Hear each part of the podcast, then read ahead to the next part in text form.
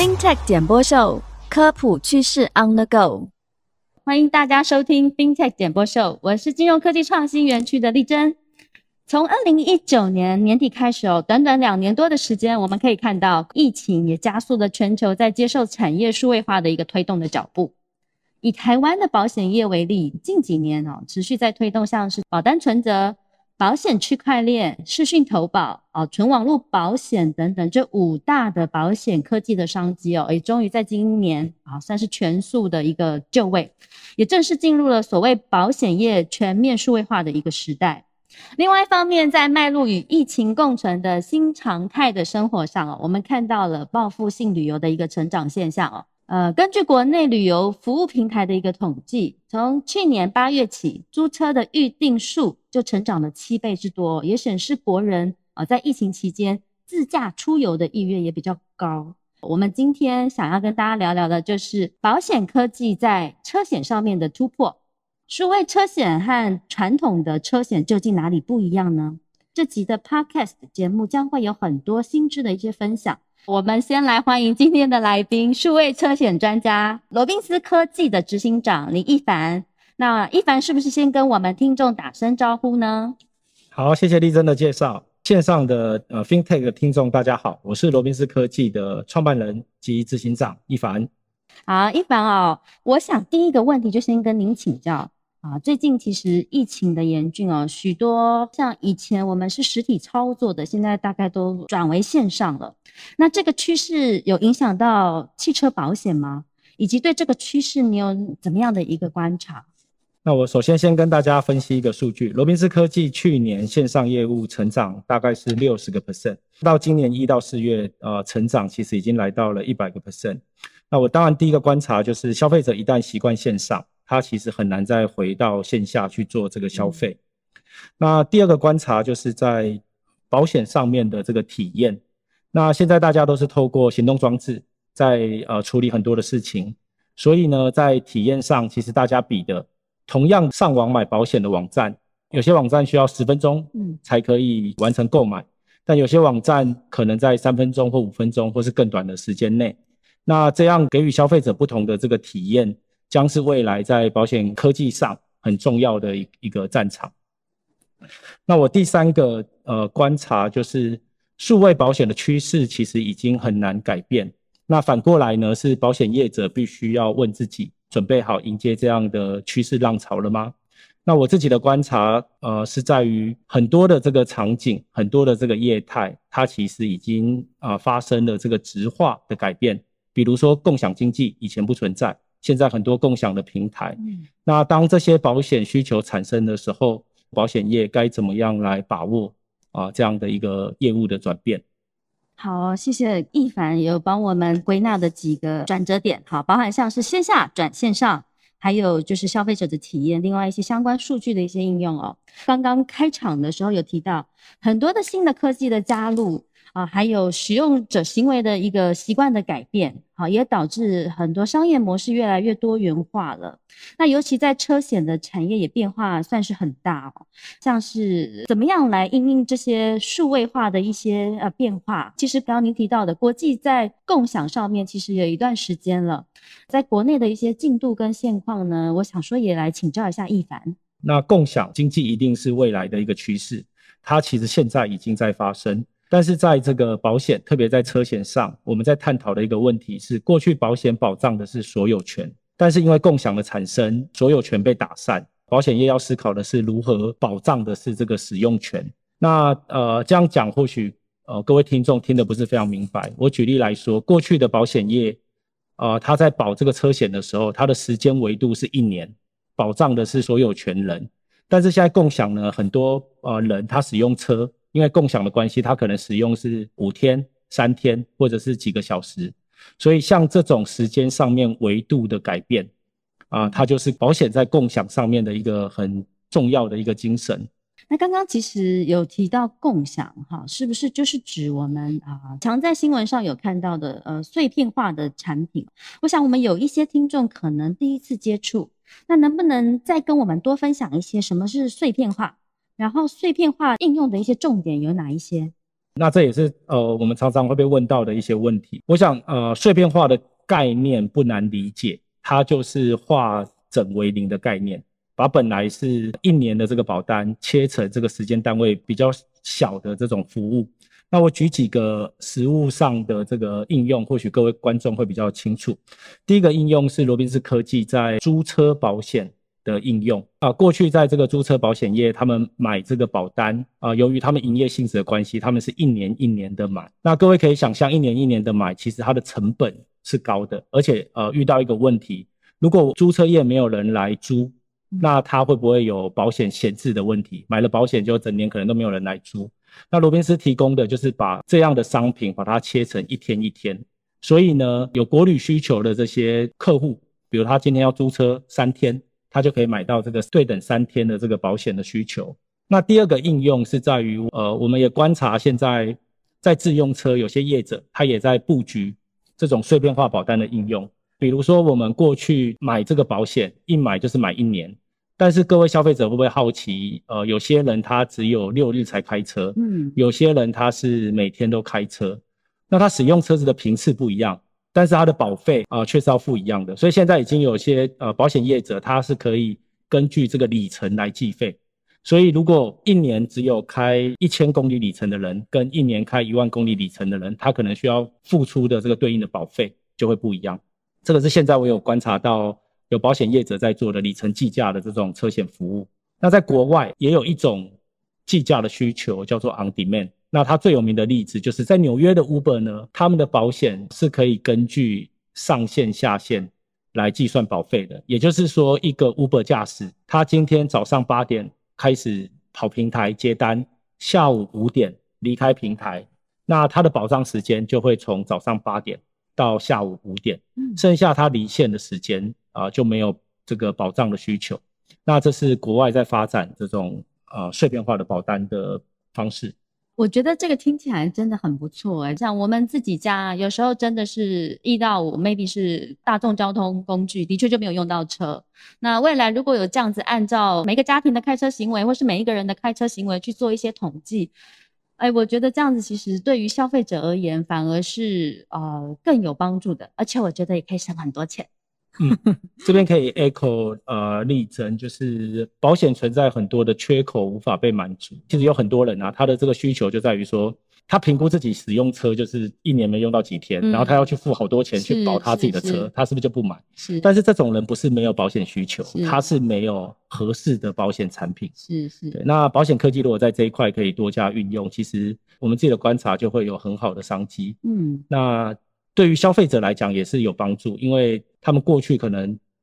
因为一些呃预算的考量没有买保险，所以他就会有风险嘛。现在可能这个风险就会被呃移除掉，只要有合适的产品。嗯，好。另外我也在想再请教，其实前些时候有一些新闻刚好看到，然后有提到说，呃，车险的损率预达八十 percent 哦，也就是说保险公司它卖越多。赔越多这样的新闻，所以也打算把那个保费做调整。好，不晓得刚刚提到很多新的科技、新的服务，好，这样加进来的话，好，那像易凡这边有没有什么样的一个车险保险的一些建议，可以对消费者而言是多省一些钱也好，或者是哎有一些适合的方案可以提供给他们？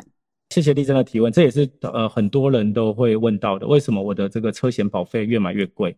对，那我举简单一个呃。数据跟大家分享，就是保险公司会调涨保费，呃，主要的原因就是保费收不足。各位可以想象，他收一百块，如果他今天也要赔超过一百块，他势必得要调涨保费嘛。嗯，所以当中很大的一个原因是，呃，如果大家想要保费越买越便宜，那我们就要想办法让赔出去的钱越来越少，这个应该是一个大原则。好，那我们有什么样的技术可以来让赔出去的钱呃越来越少？我想，呃，现在在台湾已经有一些业者。他在发展所谓的这个 UBI 的产品，呃，英文就是 Usage Based Insurance，它是根据这个驾驶的这个使用行为来计算。那各位可以想象，以前呃我们传统的保单在计算保费的时候，用的是静态因子，用的是性别。啊，我懂了，难怪我们家自己的车子啊，拥有者是我先生，车险投保的人是我。啊，说啊，因为用好像传统的保险概念，好像你刚刚提到的静态因子，对女生对好的保费就比男生低，对啊男生比较冲动，有是时候就会开快车，是这样吗？对，过去的确是这样。那如果谈到这样，就很多男生就会愤愤不平，他可能驾驶行为是很好，所以啊、呃不是说以前的方式不好，是说以前这种静态因子的方式刻度比较大了。那现在其实可以有很多科技的方式，透过这个呃车载装置 IoT 的方式，我们可以去理解一个车主他到底怎么样的使用他的车子。比如说，如果今天一台车子，他车主是周末用车的，照理说他的风险应该比每天用车的人来的比较少，对不对？嗯，用车的时数就比较比较少嘛，多开车风险就高嘛。那也有一种是，呃，如果这个车主喜欢跟车，喜欢乱变换车道，这种等等的这种驾驶行为不好，照理说它的风险应该比较高，应该要对于这种驾驶行为课予比较高的保费。所以，呃，相对来讲，如果驾驶行为好，都是安安稳稳的开车的这些驾驶，应该就要享受比较优惠的这个保费。那 UBI 的概念大概啊、它就是这样，根据里程啊、驾驶行为来核定比较这个便宜的这个保费。所以，呃，UBI 有两个重要的概念，第一个就是呃，它的激励的因子要明确，就是它要有效的激励呃驾驶人有更好的行为，嗯，它的风险就会低嘛，理赔的这个几率就会低，所以它的保费就会变相对的低，没错，它就会成一个正向的循环。那现在在 UBI 发展，因为科技在进步，还有第二个是它其实可以做到一些赋能，它已经不是单纯的保费的问题。那赋能的意思就是说，其实我们在开车遇到事故，其实它有很多的这个不方便的流程，比如说遇到事故的时候，我们要第一个动作是，丽珍有经验吗？呃，应该是叫警察吗？还是是叫保险公司啊？是吗？对对对，台湾是这样，都可以，就是它有一个现场事故处理的这个问题，那可能要做笔录，要拿到事故三年单，嗯嗯所以如果是晚上发生，可能一个晚上就泡汤了，因为你都会在忙这些事情是。是是，那所谓的赋能，就是说，呃，现在在台湾有些业者，他可以做一键理赔，遇到事故发生的时候，他不需要在呃满足几个条件，没有人伤亡，责任明确，他其实可以透过他的一个车上的 IoT 装置，啊，对，然后把影像传去给保险公司，所以保险公司判断完之后没有问题，它其实就可以解散。那呃，这种方式一定是未来的趋势，因为保险科技就不是仅仅在于保费的增减而已，它其实会让你整个行车的这个体验嗯啊、应该会来得更好。嗯，哦，等于说以往可能哈、就是像提到的性别啊、啊年龄啊、啊车款等等来决定你的保费。那现在其实你刚刚提到有一些不同的呃新的因子进来，也越来越细了，嗯，包含我的驾驶行为啊、驾驶的习惯啊、天数里程等等，好，都也也都会成为我要取得比较优惠保险的一些因素。是啊、那我懂了。其实这个就跟我平常很爱去算命一样哦，就是从我的出生啊，几年出生啊，然后几月啊，到几日等等啊，有点像是到星座、到紫薇一样啊。所以保险跟 算命是一样的，只要 越精细啊，可能算的就越准。好，我们再来探讨另外一个，也是一个蛮多人在讨论的一个题目哦，电动车的族群哦。讲到电动车啊，其实我觉得可以从很多的面向，包含像是环保，好，还有可能电动车的电会比汽油便宜，好，那另外就是长期使用的话，它的那个用车的成本啊也会稍微降低。那再来还有就是无人驾驶啊，这可能是现在人最常被提到的哈，不管是什么样的因素哈，所以现在拥有电动车跟开始想要买电动车的也越来越多哦，所以就这一块，我想请教电动车的保险，好有没有哪一些购买的诀窍跟 people 呢？好，这个也是趋势诶，就是我也分享一个数据，呃，罗宾斯科技在今年第一季，我们发掘电动车保险快速的成长，这一块我们大概跟去年同期比，大概成长三百趴，所以这个绝对是呃未来的趋势。呃，现在的电动车遇到了困境，就是说，呃，它其实不容易买到呃相对应的这个保险，保险公司愿意承接的占少数。啊，那原因在于说，呃，保险公司在核算那个保费啊，用的这个技术，嗯呃，核算保费有一块会跟它的厂牌有关。嗯那过去呃没有电动车这种厂牌，所以在核算这一块的时候呢，呃，保险公司的思维都还是用可以修，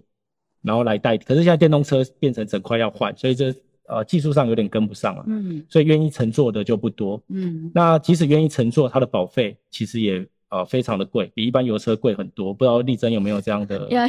有有 有，哎、我们家也也是电动车，然后我先其实就有来问我，为什么我的那个保费会比我之前的传统车多了一倍耶？本来想省钱的，哈、反而是那个花出去的更多。我得今天赶快来请教一下一凡，这个我们可以怎么样来省钱？OK，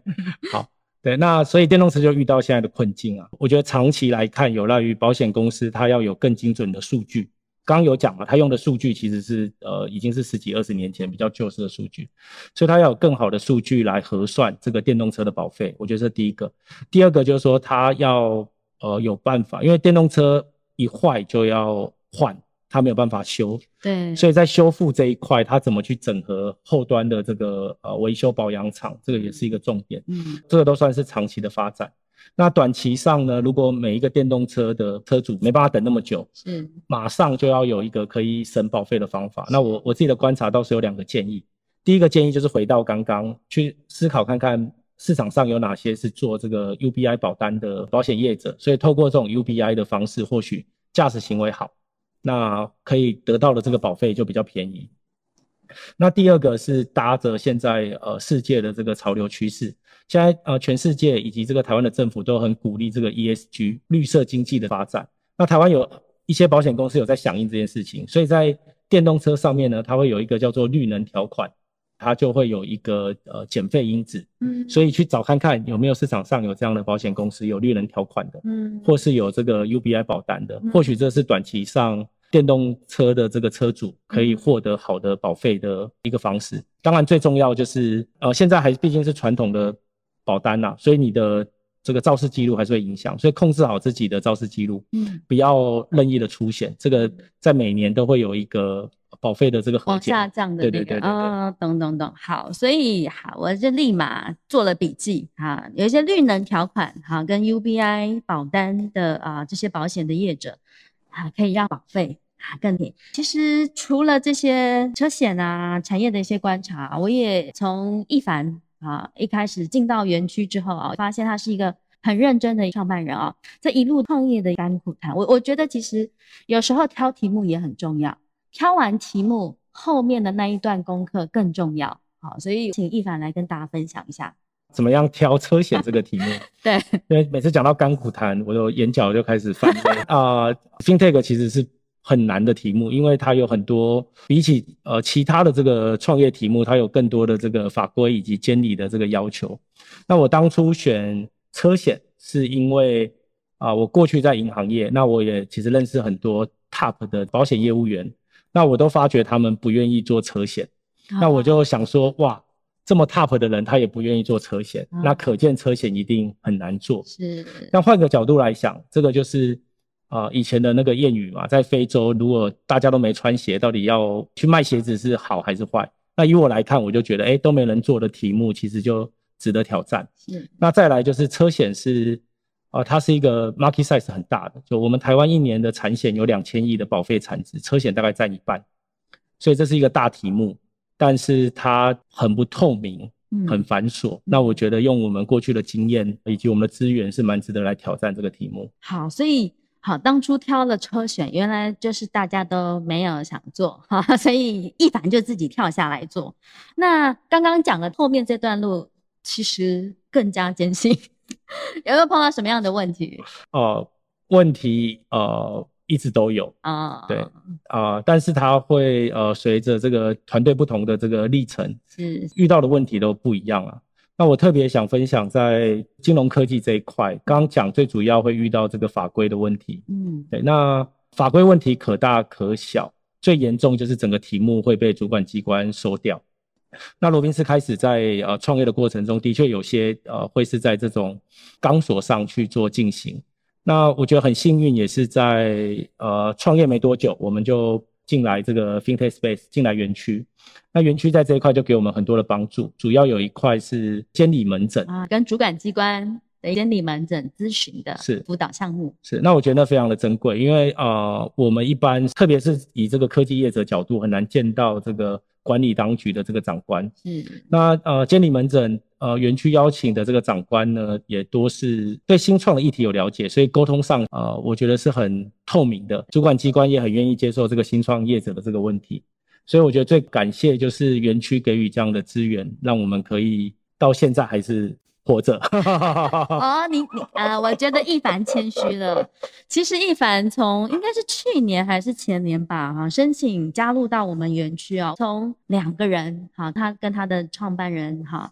一路过来到现在，他们的团队扩张的速度，还有新业务的推出，哈，跟规划的呃项目上面也越来越多哦。所以我觉得。团队扩大，好这一块对于新创啊科技业者在创业的时候，其实不管是管理面啊，或者是规划面等等，也是一个很重要的课题，对吗？对，这的确是。那呃，特别分享就是我呃，其实每个 founder 的个性不一样，然后背景也不一样。然后我是以前是在呃银行，所以我是业务出来的，也就是说，各位可以想象我做业务没有问题，但是啊，管理就不行。对，的确就是零到一，呃，符合我当这个呃 founder 的个性，比较不难，对我来讲不会太难。但是，一到十要怎么扩大，怎么 scale 这件事情，就呃我就遇到很大的呃挫折挑战。那当然也在里面学习很多。不过我觉得台湾现在创业幸福了，因为很多那个加速器呃新创都有。那我也这边也是特别谢谢园区，它有很好的这个导师制。我在园区的 mentor 里面呢，我可以找到。金融背景很强的 mentor，我可以找到行销，我可以找到募资，我可以找到呃各式各样，我认为就是看我的发展阶段啊，我需要的各种不同的这个 mentor。那每个月我都有一次的时间跟他们做很深入的这个交流。嗯，那园区的 mentor 我觉得也是呃呃很愿意支持的，这给予很实际的建议。嗯，这个也是特别感谢园区在管理跟这个领导上面给呃新创会遇到的问题的支持。OK，我我们自己在做新创辅导，的确。每一年进来的团队哦，他的需求还有因应啊当下，不管是经管会的相关的政策法规等等，呃，我觉得呃辅导的同仁们也都在做滚动式的调整。当然，设计出来的项目也希望能够真的可以帮忙到新创科技的伙伴们。那的确，刚刚一凡有提到法规啊，是金融科技很重要的一些关键的议题。好，那如何？创新跟监理能够兼顾呢？我觉得也是我们园区自己还有团队们一起努力啊，所以达到负责任创新最终的一个呃理想的一个状态哦。好，也谢谢一凡今天的分享啊，我们还有一点点工商时间哦。那一凡未来有没有想要在寻求怎么样的一个合作的伙伴跟人才呢？哇，好棒哦！还有工商时间，那我觉得刚呃罗宾斯跟丽珍也聊了很多啊，我们目前在做的事情，其实不外乎几个要素：场景的保险、碎片化的保险、啊 UBI 的保险，以及呃怎么样利用这个呃数据。那我想这个都是呃我们在讲传统的保险，其实有一块是很有机会发展成数位保险，发展成这个数位领土。也跟主管机关的趋势符合。现在大家在讲纯网络保险公司，所以我们这边在找的这个策略合作伙伴啊，其实呃不外乎就是对纯网保有兴趣，并且相信它会呃有很好的这个发展。那或者是有很好的这个场景的科技业者，这个都很欢迎让罗宾斯成为你们在这个保险科技上面的伙伴。人才的确是我们这个阶段要呃花很多心力。去考量的这个课题，那我们现在特别在寻找，如果是具有这个数据分析的能力，然后以及这个当然啊，保险是无形的，所以一定要对保险有热情。其实只要这两个特质，呃，这个听众各位有，或者你有想到你的朋友有，都很欢迎啊，透过我们的官网或是透过园区这边来跟呃罗宾斯来联系，我们正在寻找这样的你。谢谢各位的收听。如果你也喜欢我们的内容，也希望各位听众订阅我们的 Podcast 频道 FinTech 点播秀科普趋势 On the Go。我们下次见。